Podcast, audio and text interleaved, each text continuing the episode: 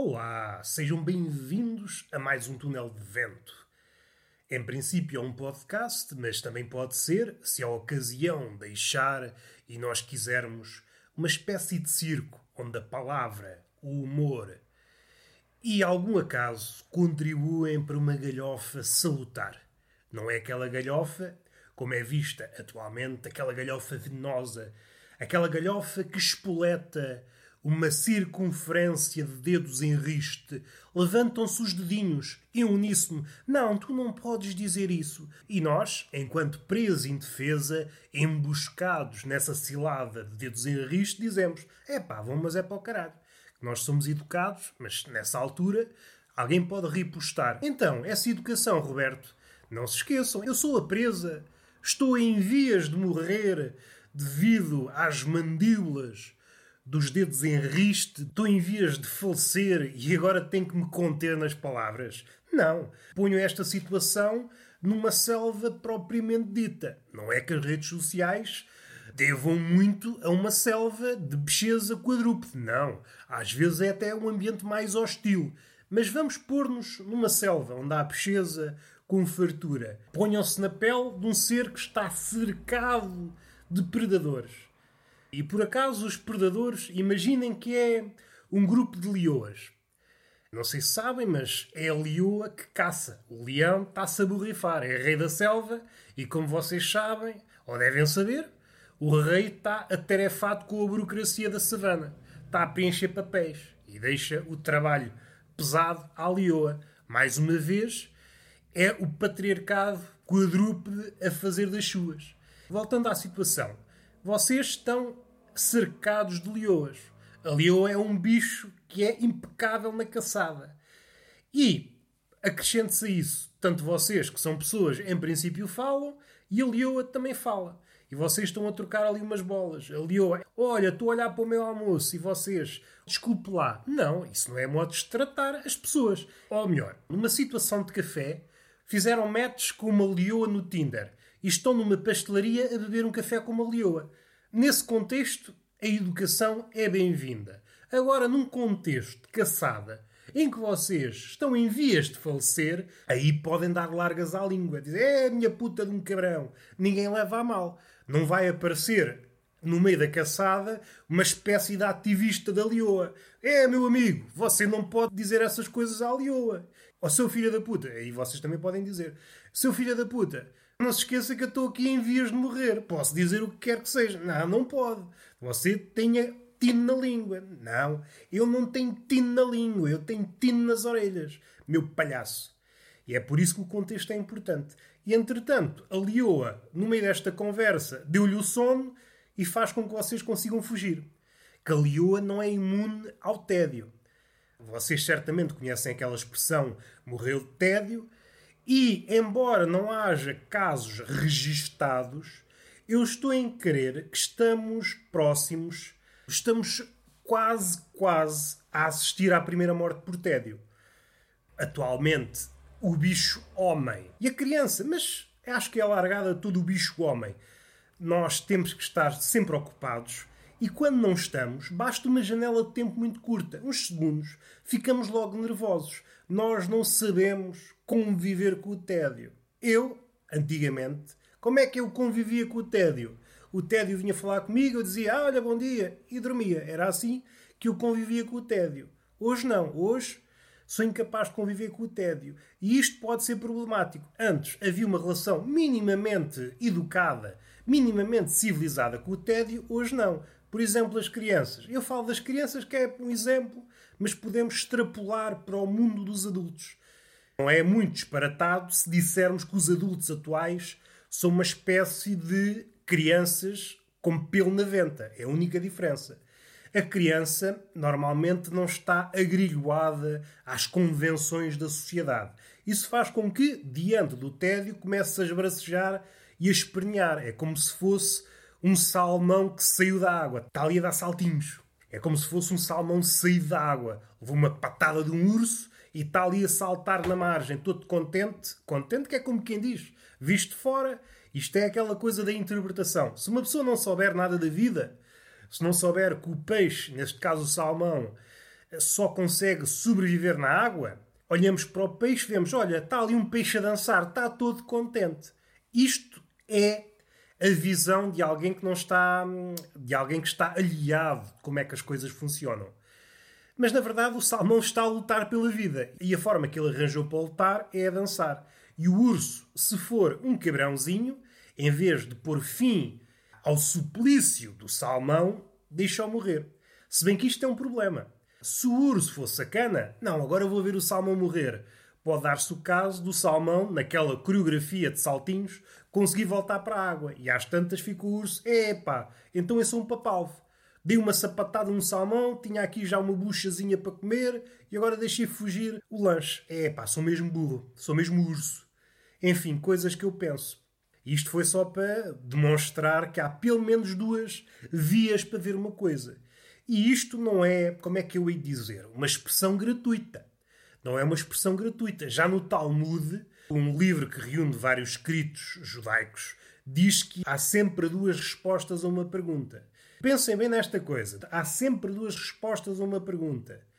Vamos aplicar o ensinamento judaico àquela pergunta que apoquenta os homens desde o início dos tempos, que é cu ou mamas. Não há resposta para isso. Nós, ou alguns de nós, inclinamos, não, é cus, é cus. Outros dizem, é mamas. E não, a resposta certa para isso era cu e mamas, dado que há duas respostas para cada pergunta. Enfim, a religião ainda serve para alguma coisa. Serve pelo menos para resolver esta questão que nos apoquenta desde o início dos tempos. Finalmente está resolvido. Cu ou mamas? Os dois. Que é para não haver confusões. Sinto que houve aqui um, uma galhofazinha, vamos dar um passo atrás.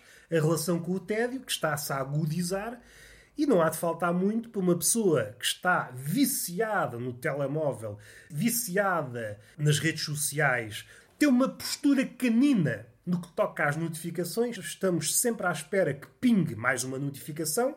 Mal pinga, vamos a correr para ver o que é que se passa. Esta é uma postura muito canina. O cão é que atiramos o osso, lá vai ele todo contente. E assim até se fartar. Ou até não haver osso. Vamos respirar fundo.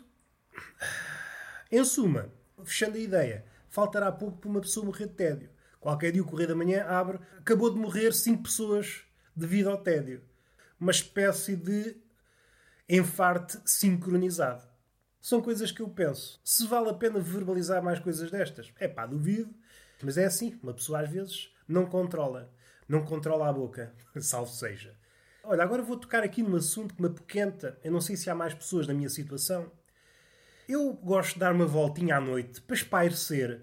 Gosto de esticar as pernas. E dou uma voltinha. Não é uma voltinha tipo maratona. Não sai de manhã e volta à noite. Não, uma voltinha. Após o jantar, e normalmente é sempre a mesma voltinha. E passo por um sítio onde há um candeeiro que reage à presença das pessoas. Ora, até aqui tudo mais ou menos normal. O que é que sucede? Sucede que o candeeiro está aceso e reage à presença de qualquer coisa, carros, pessoas, e quando chega à minha altura de atravessar o raio da ação do candeeiro, o candeeiro apaga-se. É pá, isto assim não pode ser. Então uma pessoa passeia à noite, que é um ambiente muito melancólico, que não há nada na rua, sobretudo em tempos de pandemia, nem um cão a coçar as pulgas, uma pessoa vai sozinha com os seus fantasmas. Um candeeiro que está aceso, mas assim que nós passamos por ele apaga-se. Que é suposto reagir à nossa presença. É pá, isso magoa-me. Ponham-se nesta situação. Eu faço o caminho a ter pensamentos depressivos. Ah, tu não existes, tu não és nada. Chego ao candeeiro, o candeeiro apaga-se e confirma as minhas suspeitas. Eu não sou nada. Não sendo nada, o candeeiro não reage. Epá, acham que sim. Isso magoa, magoa o coração. Tenho que falar com o presidente da junta. Com o senhor, o senhor, eh, não vou dizer o nome, que é para não ficar mal, mas o senhor Coisa, e dizer, oh, se faz favor, faça com que este candeeiro reaja à minha presença. Que eu vou passear à noite melancolicamente e eu não quero ter mais um golpe duro. Eu estou a pensar na vida: será que vivo? Será que ponho termo a isto? Será que sou uma merda? Será que não existo? Eu não quero ter essa resposta bruta. O candeeiro olha para mim, apaga-se. É pá, não, não. É porque eu vejo ele reagir a tudo. Eu vou lá longe, a aproximar-me e vejo que ele reage às outras pessoas, aos outros carros. Eu não sou ninguém para o candeeiro. O que é que eu fiz à merda do candeeiro? Hã? Há de haver um dia em que eu faço este caminho bêbado e eu vou ter com ele. O que é que eu te fiz, candeeiro? Fiz-te alguma coisa? E eu começo a cacetada com o candeeiro, que é o que ele merece. Ah, isso é um bocadinho despropositado. É despropositado. Até eu faço isto todos os dias. Todos os dias passo pelo candeeiro e é sempre a mesma coisa. É, pá, não acham que eu. Eu tento não reagir, mas há um dia que eu vou me passar da corneta. Uma pessoa vai acumulando, vai acumulando, vai acumulando e há de chegar o dia, pego numa marreta e ponho o candeeiro para baixo. Assim não, uma pessoa já custa, custa a sorrir e depois ter uma desfeita destas. Já nem num candeeiro pode confiar. É, pá, assim não. Não contem comigo. Uma pessoa quer exibir um semblante sorridente, mas não. É sempre esta desfeita. Eu sei que com as pessoas um gajo já não pode contar. Mas agora um candeeiro. Um candeeiro. Um candeeiro que está presente às vezes, vejam bem, até nos assassinatos ou no contrabando. Estão dois bandidos a contrabandear merdas, droga, miçangas, seja o que for. E agora apaga-se. Um candeeiro. Não, tu não és nada, vou economizar. Tu não és ninguém. É, assim não, assim não vamos lá. Assim não vamos lá. Vou respirar fundo. Uma coisinha que também me apoquenta. Eu já falei algumas vezes disto, mas nunca é demais falar, que é a forma como as mulheres se exibem no, twi no Twitter. Fugiu uma boca para a verdade. No Tinder. Eu não estou a falar de indumentárias. Podem estar descascadas, semi-despidas, semi-montadas. Isso, para mim, é irrelevante. O que me magoa, pelo menos magoa-me o ego, que é um ego frágil, é o cardápio de atividades que elas exibem no Tinder, nas fotos. Eu já não falo da biografia. Isso é um campeonato. Ah, eu não estou no Tinder para ter sexo, é mais para a amizade. Para a amizade? Estamos parvos ou quê? Somos alguns palermas? Não, tu não estás a ir para amizades. Queres arranjar amizades? Vai para uma pastelaria falar com velhotes. Faz favor e beijinhos do à minha mãe. Está bem? Ai, não me peçam nudes. Não me peçam nudes. Então mas, então, mas é o quê? Então, mas vamos para o Tinder fazer o quê? Trocar cromos? Ai, o caraças. Mas não é por aí que nós queremos ir. Eu quero ir pelas fotos. Há mulheres e depois há um padrão. Quanto mais mulheres veem, percebem que há um padrão e às tantas. Estou a ver só a mesma mulher. Não, não é por aí que nós queremos ir.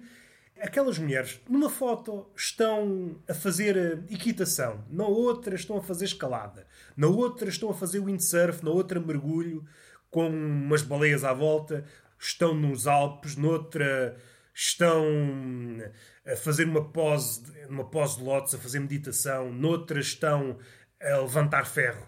E epá, o que é isto? O que é isto? É preciso tanto. Não digo para não fazerem. Já me causa alguma estranheza uma mulher ou alguém se desdobrar em tanta coisa. Mas o que é que tu estás a fazer à tua vida? Precisas disto tudo. Precisas de escalar, precisas de fazer equitação, precisas de mergulhar. Mas o que é que tu andas a fazer à tua vida? Diz-me lá. O que é que andas a fazer à tua vida? Tu não vives, tu não, não te sentas um bocadinho para beber um café e comer uma torrada. Tens que andar sempre em merdas. Ah, eu gosto muito de viajar, eu não consigo parar quieta. Não consegues parar quieta? Isso é de pessoa normal. Para quieta um bocadinho. O mundo passa bem sem ti.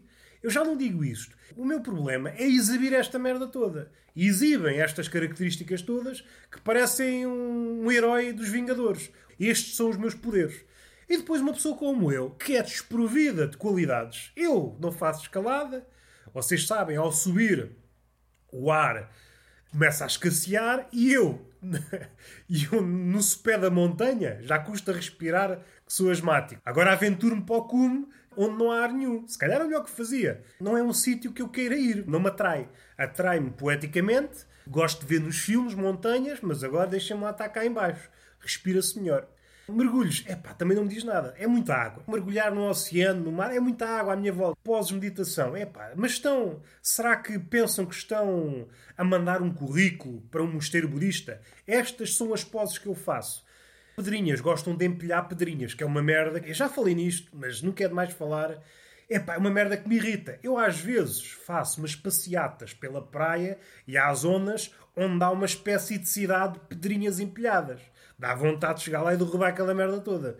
Eu quero uma praia como deve ser. Pedras jogadas ao calhas e areia. Não quero construções de pedrinhas. Alguém que foi para lá uma manhã e foi empilhar pedrinhas. E vamos lá ser sérios. Alguém que se digna a fazer esse exercício com a ideia eu procuro a paz, eu procuro a harmonia neste exercício. Tu procuras é maluquice, meu palhaço. Isso tem algum jeito de empilhar pedrinhas? Não estás bem a empilhar pedrinhas. E depois estraga a paisagem. Uma pessoa quer entrar no mundo mais selvagem e vê que esse mundo foi tocado por palermas, essa espécie de budismo de pacotilha. E isso ferme. Ferme a cabecinha. A cabecinha, salvo seja. A cabeça cá de cima, para não ver confusões. As mulheres exibem tanta coisa que uma pessoa fica, epá, eu não sei fazer nada. A única aventura que eu tive nos últimos meses foi uma ida à pastelaria em tempos de pandemia. Será que consideras isso aventura? É pá, eu gosto de uma pessoa ativa. Gostas de uma pessoa ativa para quê? Para que é que queres uma pessoa ativa? Para quê? Isso serve de alguma coisa? Não vais morrer na mesma? Temas é calma. E é por isso que eu não consigo interagir com pessoas. Exibem demasiado. Vivem o Tinder como se fosse o LinkedIn. E isto não me diz nada, que eu não estou a recrutar cona. Eu, usando as palavras dessas mulheres, eu estou à procura de uma alma gêmea.